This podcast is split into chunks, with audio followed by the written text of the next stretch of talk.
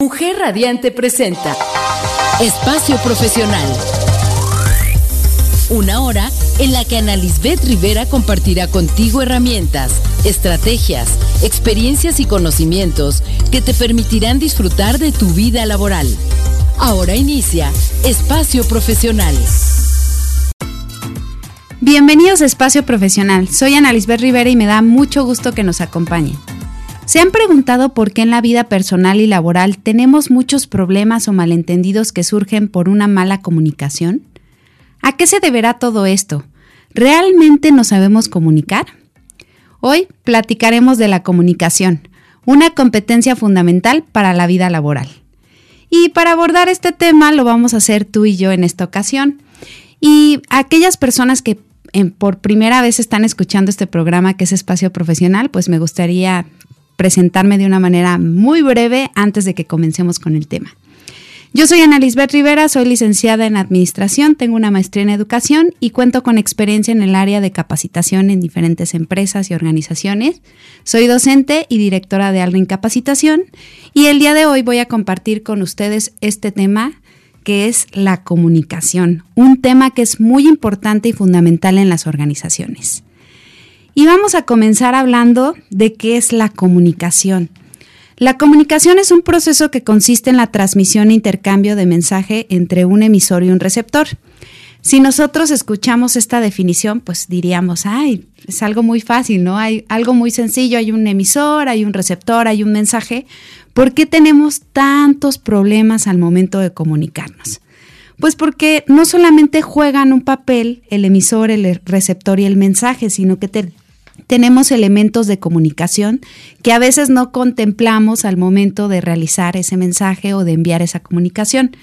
¿Y cuáles son esos elementos? Dentro de los elementos tenemos un canal, que es por donde se envía el mensaje, un contexto, que es el lugar en donde se lleva a cabo el proceso comunicativo, y un código, que es un conjunto de signos con los que se forma el mensaje. Y en muchas ocasiones, cuando nosotros realizamos eh, la comunicación, no nos fijamos en estos elementos. Les voy a poner un ejemplo que actualmente nos está sucediendo muchísimo en la parte personal y en la parte laboral. Queremos mandar mensajes y queremos comunicarnos únicamente vía WhatsApp. ¿Y qué sucede, no? Mandamos mensajes súper largos dando explicaciones a través del WhatsApp o mandamos instrucciones a través del WhatsApp o queremos resolver problemas importantes a través del WhatsApp. ¿Y qué pasa? Que muchas veces hasta generamos conflictos porque no se entienden bien los mensajes. ¿Por qué? Por diferentes cosas. A veces un mensaje de WhatsApp, el corrector te da una palabra por otra o no lleva los signos de puntuación o cuando tú quieres escribir el mensaje no utilizas una buena redacción y muchas veces esto puede generar un conflicto.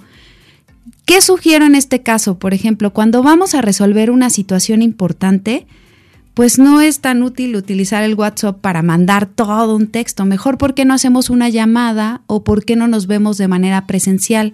¿Por qué?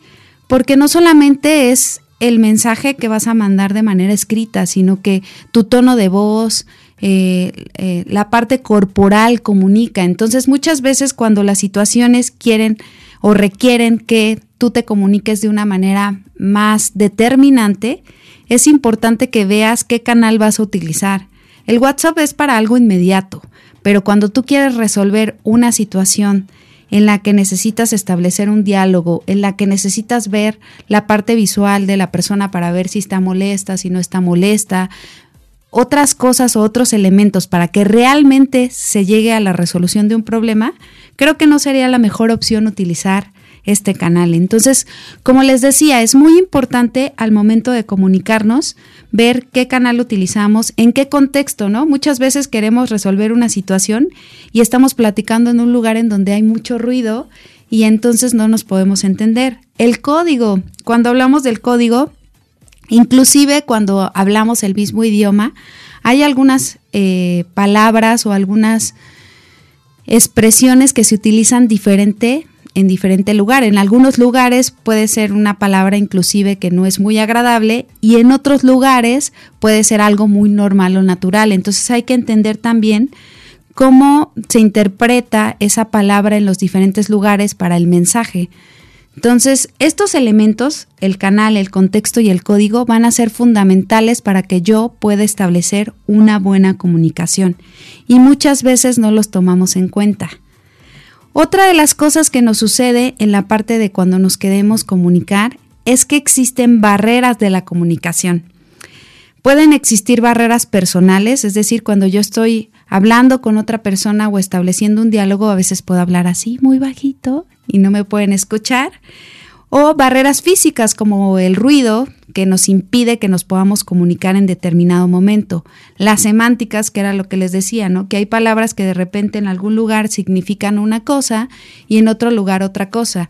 Hay palabras que, por ejemplo, en México, si yo las digo, pueden ser una grosería y en otro lugar o en otro país no significa eso, se utilizan de manera común, pero de momento ya nos puede generar ahí que tengamos una interpretación diferente y que podamos reaccionar de manera diferente y que el mensaje no llegue de una manera clara. Y nuestras emociones, nuestras emociones juegan un papel fundamental también al momento de comunicarnos. Cuando yo estoy enojado, cuando yo estoy triste, muchas veces me, me puedo mostrar no receptivo al mensaje que me están lanzando o puedo no eh, o cerrarme a la comunicación que la otra persona me está estableciendo. Entonces, como se darán cuenta, no es tan sencilla la comunicación, no es solamente el emisor, el receptor o el mensaje, sino que tenemos que contemplar todos estos elementos al momento de establecer una comunicación con las otras personas, porque si no lo contemplamos, probablemente no llevemos a cabo de manera efectiva nuestra comunicación. Ahora, otra de las cosas que sucede mucho cuando nos estamos comunicando es que yo lanzo el mensaje y lo dejo ahí, pero yo no busco una retroalimentación para ver si la otra persona interpretó y comprendió el mensaje de la manera en la que yo lo quise expresar. Entonces, si yo no hago esa retroalimentación, no voy a tener la claridad de que la otra persona recibió de manera adecuada el mensaje. También otra cosa que puede suceder al momento de comunicarnos es si yo no tengo claridad de lo que voy a comunicar, si yo no eh, establezco bien el mensaje que voy a lanzar, pues mucho menos lo va a entender la otra persona. Entonces es fundamental, uno, que tenga yo la claridad de lo que quiero expresar, que sepa bien cuál es mi mensaje y dos, que también busque la retroalimentación por parte de la otra persona para ver si el mensaje llegó de manera adecuada. Esos, esas dos partes son fundamentales y muchas veces se nos olvida hacerlo. Por eso es que tenemos tantos problemas en la comunicación. Yo recuerdo que cuando estamos en la parte de las empresas o las organizaciones y he platicado con las personas, muchas me mencionan que dentro de sus empresas o sus o organizaciones se cuenta con una mala comunicación o la gente no establece de manera adecuada la comunicación y eso es uno de los principales problemas a los cuales nos enfrentamos. Y no solamente en lo que es la empresa, sino inclusive en nuestra vida personal. No sé a cuántos nos ha pasado que eh, nos están preguntando algo y damos una instrucción y de repente se hace de otra forma, tanto en la empresa como en la vida personal. ¿Por qué? Bueno, como ya les decía, hay varias circunstancias. Una puede ser que yo de inicio que di la instrucción no tuve claridad al momento de presentar el mensaje y además no tuve la retroalimentación de ver si realmente la otra persona lo interpretó de la manera en la que yo quería expresar ese mensaje. Entonces esos son dos detalles que nosotros debemos de contemplar al momento de comunicarnos. Pero bueno, así como podemos decir que no es tan sencillo, hay algunas herramientas, algunos elementos que nos pueden ayudar a que realmente nos podamos comunicar de una manera más adecuada. Y son unas herramientas que a veces las dejamos a un lado y son cosas que hacemos comúnmente o que supuestamente nosotros decimos que sabemos hacer. Una es escuchar, otra es preguntar y otra es observar. Estas tres herramientas, estas tres claves nos van a ayudar a que realmente nos podamos comunicar. Pero para poder hablar de escuchar, preguntar y observar, lo vamos a hacer en el siguiente bloque. Por lo pronto, esto es Espacio Profesional. Síganos por www.soymujerradiante.com. Vamos a una breve pausa y regresamos.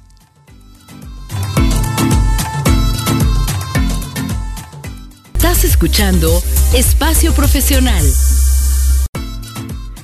Ya regresamos a Espacio Profesional y en este mes de abril, Grupo GIA, la agencia de publicidad exterior, le trae a toda la comunidad radiante increíbles descuentos.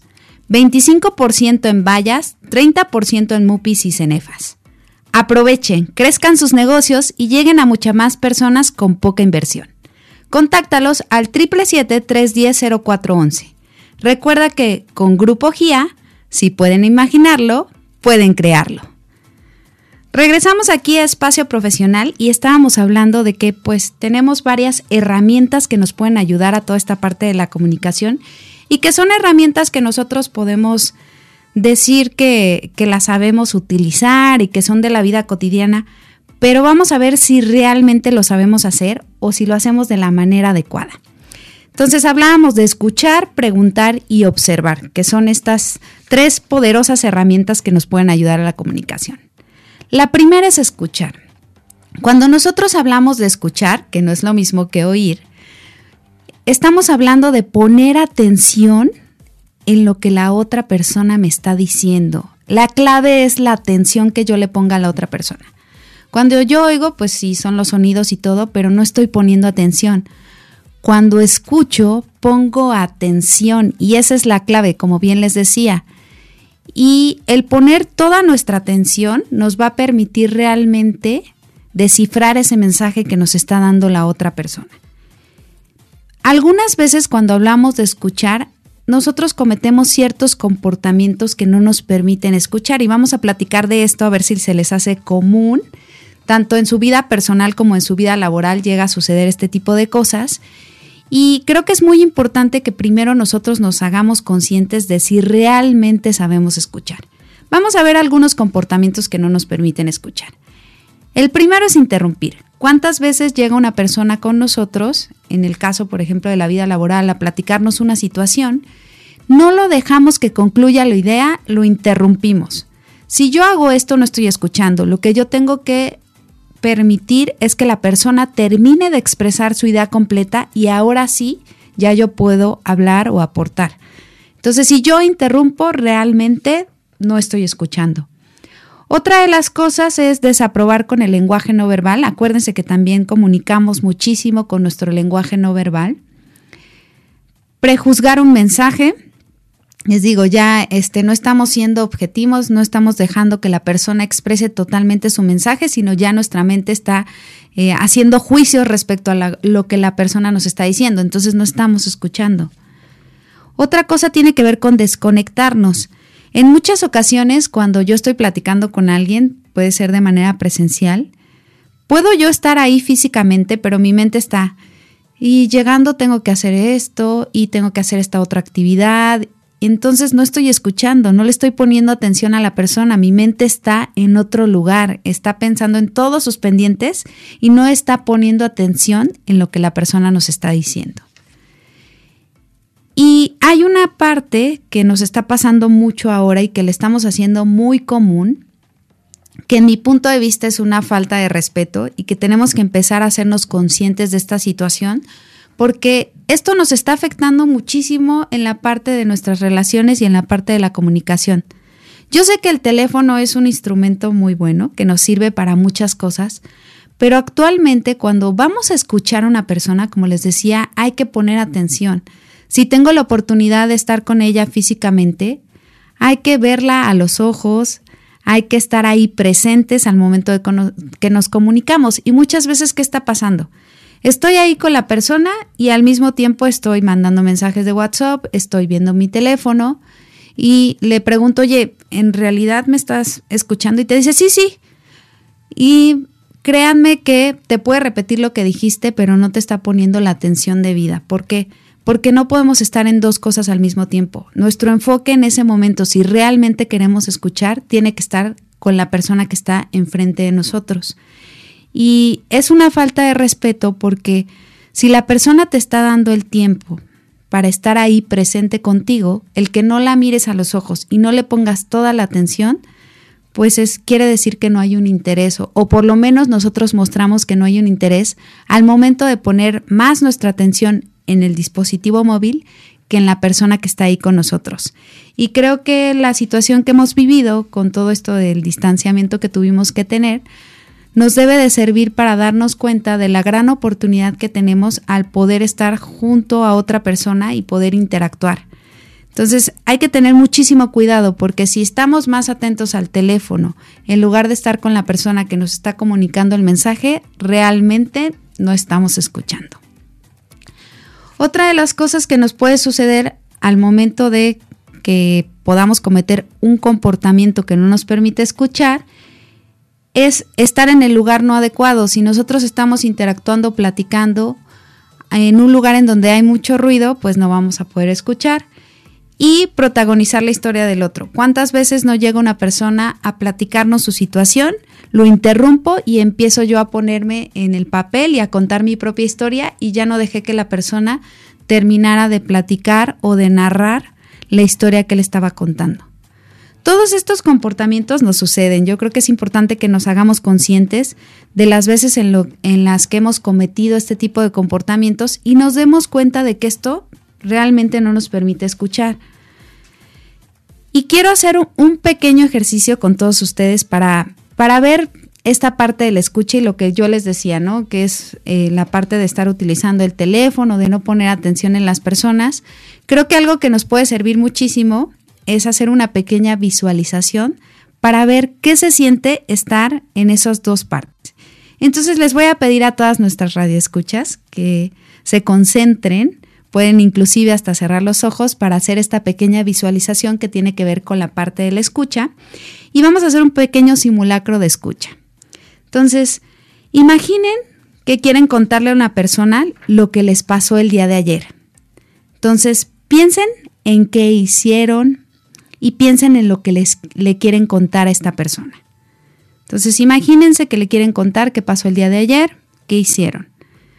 Una vez que ya lo tienen, imagínense que le están contando esto a una persona y la persona a la que le están contando esto las está viendo de manera atenta, les está sonriendo, le está poniendo atención a lo que están diciendo, hace los gestos acorde a lo que ustedes le están comunicando. Quédense con esta imagen y piensen cómo se sentirían. Ahora, imagínense que le están contando esta misma historia a otra persona y esta persona los interrumpe constantemente, les da consejos sin que se lo pidan, está viendo su teléfono a cada rato, les cambia el tema, no les pone para nada atención.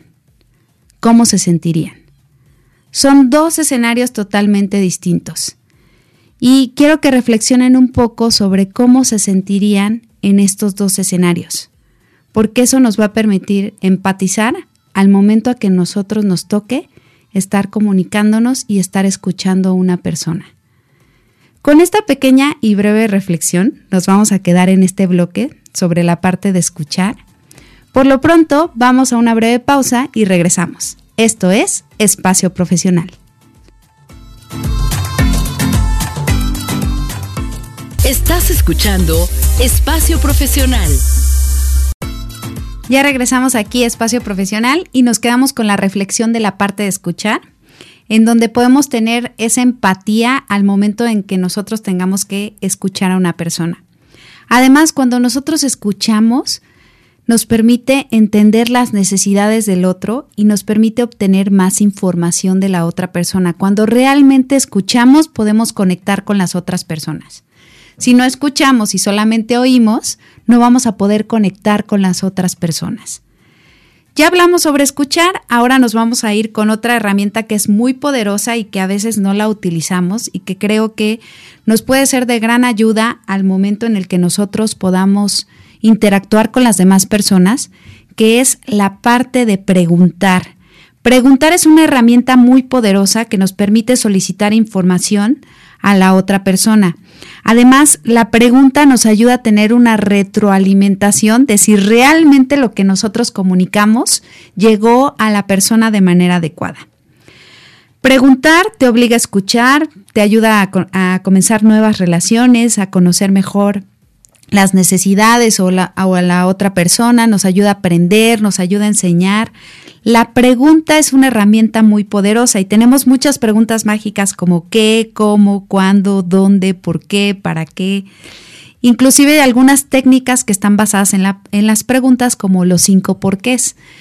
Esta es una técnica en la que, bueno, vas a encontrar la causa raíz de un problema preguntándote por qué, das una respuesta y sigues por qué, continuando con la respuesta y así hasta encontrar la causa raíz del problema. Como se darán cuenta, la pregunta es esa herramienta que nos va a ayudar a detectar si el mensaje llegó con la claridad en la que queríamos. Pero hay que saber hacer preguntas. O sea, ninguna pregunta, como yo les decía a mis alumnos, ninguna pregunta es tonta, pero podemos hacer mejores preguntas si conocemos la información o si estamos poniendo atención y estamos escuchando a la persona. Ahora, respecto a las preguntas para la retroalimentación cuando estamos comunicando algo, algo que nos puede ayudar o nos puede servir mucho es que hagamos preguntas que sean más específicas. En la parte laboral, cuando nosotros estamos dando ciertas instrucciones o estamos delegando algo o estamos comunicando ese mensaje, es muy importante que después de que se haga esto podamos hacer un ejercicio de retroalimentación con las preguntas. Les voy a poner un ejemplo. Yo les puedo decir, el día de mañana vamos a tener una reunión a las 5 de la tarde en la sala de juntas en donde trataremos el tema de la relación con los colaboradores. De inicio les puedo preguntar, ¿quedó clara la información? ¿Me expliqué bien? Porque muchas veces utilizamos, ¿me entendieron? Y cuando utilizamos esa pregunta de ¿me entendieron?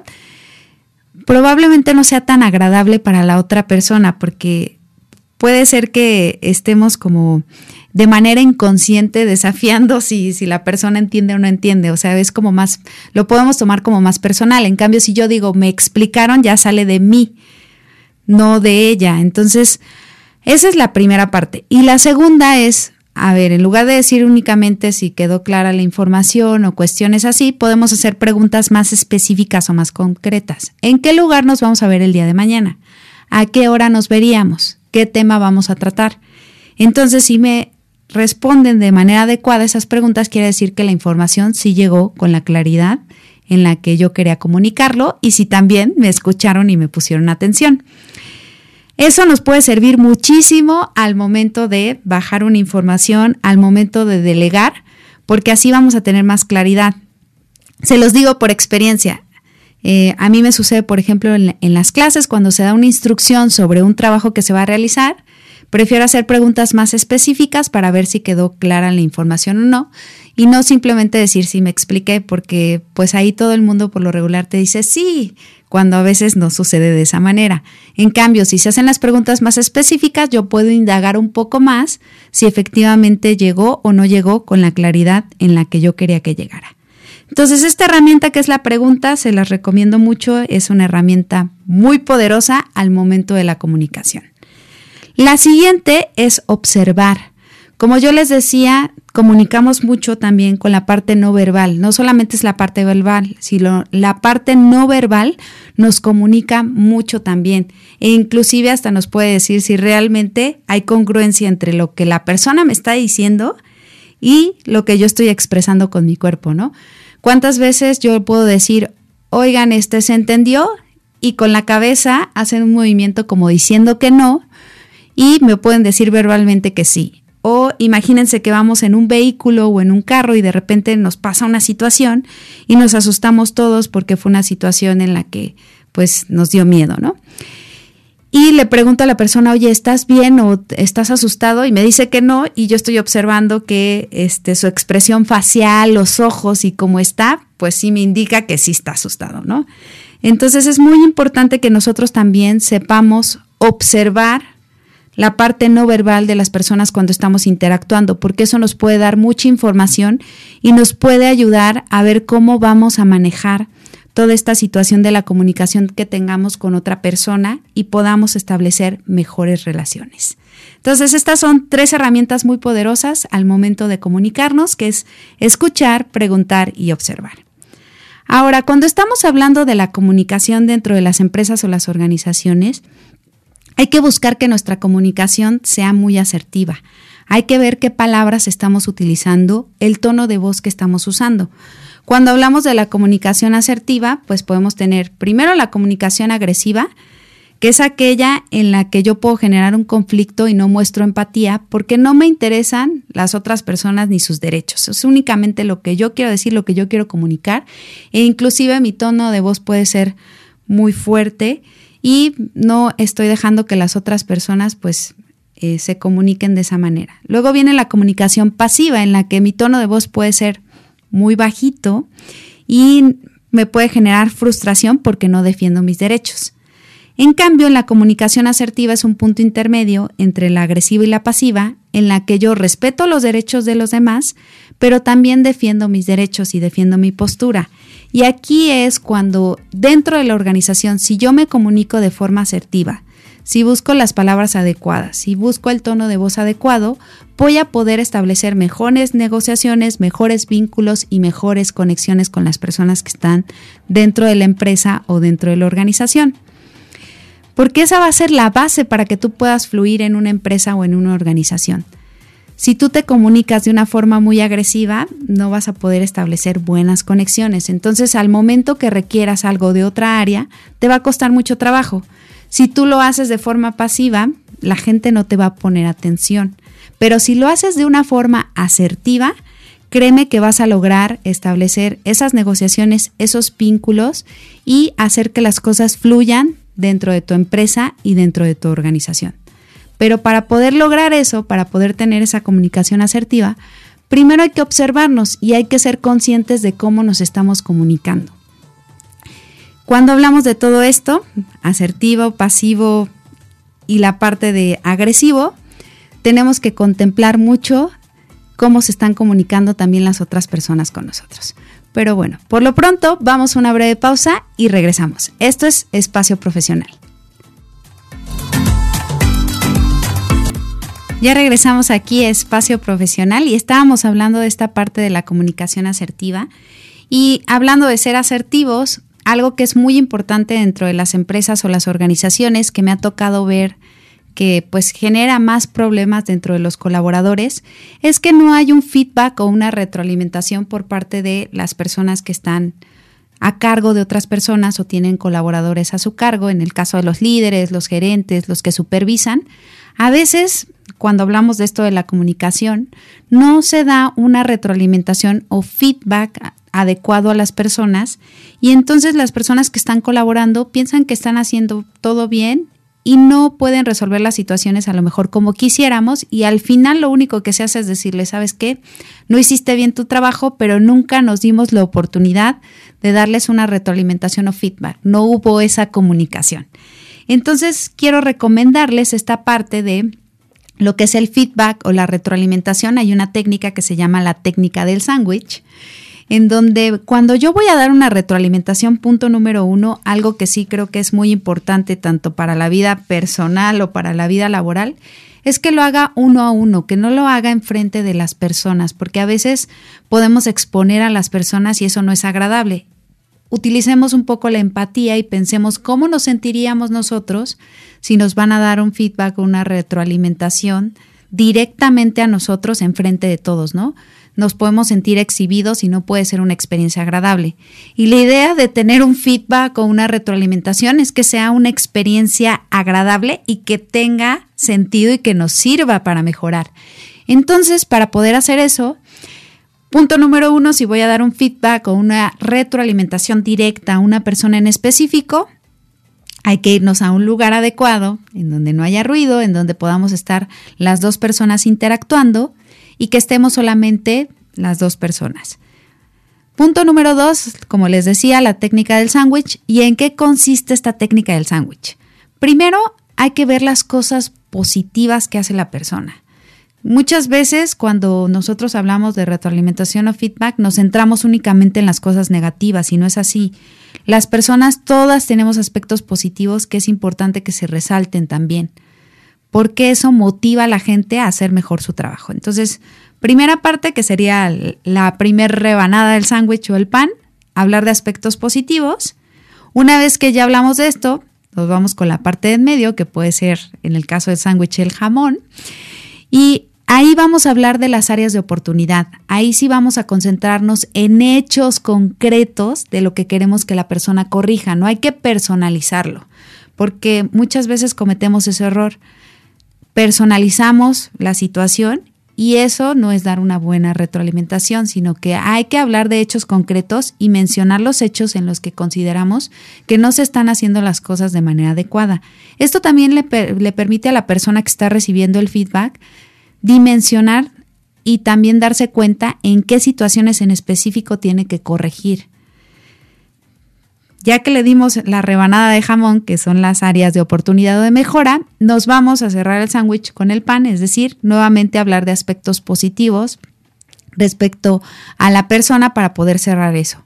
Y también llegar a acuerdos de qué es lo que se va a hacer, cuáles van a ser las acciones, qué se va a, a buscar hacer de ahora en adelante, ya que analizamos toda esta situación cómo podemos mejorar y cómo podemos hacer que no vuelva a suceder lo que la actividad que se realizó de manera mal o si a lo mejor la persona también puede expresar algunas cosas que nos permitan también ver a nosotros cómo se puede mejorar su propio desempeño, porque muchas veces no tomamos en cuenta la opinión de la gente que realiza el trabajo y ellos son los que están en el campo y lo viven y ellos nos pueden también retroalimentar a nosotros de aspectos que consideren que se tengan que cambiar o modificar dentro de la organización. Es muy importante cuando nosotros damos un feedback o lo recibimos, estar abiertos a escuchar, no tomarnos las cosas de manera personal y pensarlo de forma positiva, es decir, que esto va a ser para beneficio de nosotros, no es que nos estén regañando, no es que se estén quejando, sino, sino lo que se está buscando es la mejora y encontrar los puntos de mejora para beneficio de toda la organización. Muy bien, esto es otra de las recomendaciones que les quería dar en la parte de la comunicación en la vida laboral. Y vamos a ir haciendo una conclusión de todo lo que hemos hablado en el programa del día de hoy. Primero, es muy importante que consideren los elementos de la comunicación. Acuérdense que no solamente es el emisor, el receptor y el mensaje, sino que tenemos otros elementos que hay que contemplar para poder hacer más efectiva la comunicación. De acuerdo al mensaje que vayamos a lanzar, hay que ver qué canal, en qué contexto y qué código vamos a utilizar para poder establecer la comunicación. También hay que recordar que hay algunas barreras de la comunicación, entonces contemplar si hay alguna barrera que esté interfiriendo que el mensaje llegue de manera adecuada. Segundo punto, utilicemos estas herramientas valiosas que tenemos que es escuchar, preguntar y observar. Y en la parte de escuchar, preguntar y observar, les tengo unas recomendaciones muy específicas. Cuando hablamos de la parte de escuchar, a las personas que el día de hoy están aquí en el programa con nosotros, les recomiendo este libro que se llama Escuchar para vender. Descubre las verdaderas necesidades de tus clientes. Es de René Molinier, Empresa Activa. A mí me está pareciendo un libro muy interesante. ¿Por qué? Porque escuchar nos ayuda a detectar las verdaderas necesidades. Entonces, para aquellos que están en la parte de ventas y para aquellos que también no están en la parte de ventas, porque al final todos vendemos, escuchar para vender se los recomiendo. Esto les puede ayudar a desarrollar esa habilidad que es escuchar. Y para la parte de preguntar, hay un libro que a mí en lo personal me gustó mucho y me llamó muchísimo la atención que se llama Preguntin. Deja de buscar respuestas e invierte en preguntas, de Antonio Moar. Este les puede servir mucho, les va a cambiar la perspectiva respecto a la pregunta y les va a ayudar a hacer mejores preguntas. Entonces, este es un libro, Preguntin, que les puede servir también muchísimo. Es otra recomendación que les quiero dar el día de hoy para que ustedes puedan desarrollar esa parte de escuchar, preguntar y observar. Muchas veces decimos que escuchamos, decimos que sabemos preguntar y decimos que sabemos observar. Y cuando lo llevamos a cabo a la práctica o cuando nos hacemos conscientes de eso, nos damos cuenta de que no sucede así. Para mí el día de hoy ha sido un gusto que podamos platicar sobre esta parte de la comunicación, que es algo fundamental para nuestra vida laboral y para nuestra vida personal. Créanme que es una competencia que les va a ser de gran utilidad y si quieren encontrar más información sobre todo esto, pues los invito a que consulten nuestras redes sociales en Facebook, Instagram y YouTube como Alrin Capacitación. Ahí pueden encontrar blogs, pueden encontrar también videos en YouTube que hablan sobre todo este tipo de habilidades y competencias que marcan la diferencia. Entonces me va a dar mucho gusto que, puedan interactuar con nosotros a través de nuestras redes sociales. Y estoy muy contenta de poder compartir el día de hoy todo este conocimiento y de que nos hayan escuchado en este su programa que es Espacio Profesional. No se lo pueden perder todos los jueves en punto de las 8 de la mañana. Aquí estamos por www.soymujerradiante.com y el día de hoy hablamos de la comunicación. Por lo pronto, pues ya hemos llegado al final del programa, se me pasó muy rápido. Y el día de hoy quiero agradecerles a todas las que nos han escuchado. Síganos, eh, por ahí mándenos mensajes, díganos de qué otros temas les gustaría que tratáramos en este programa. Y quiero agradecer también ahí a Max Salinas en los controles técnicos, a Mario que también estuvo aquí con nosotros en la cabina. Y recordarles que pues mi nombre es Ana Lisbeth Rivera, esto es Espacio Profesional y recuerden que la vida es una enorme oportunidad para aprender. Muchas gracias y mucho éxito.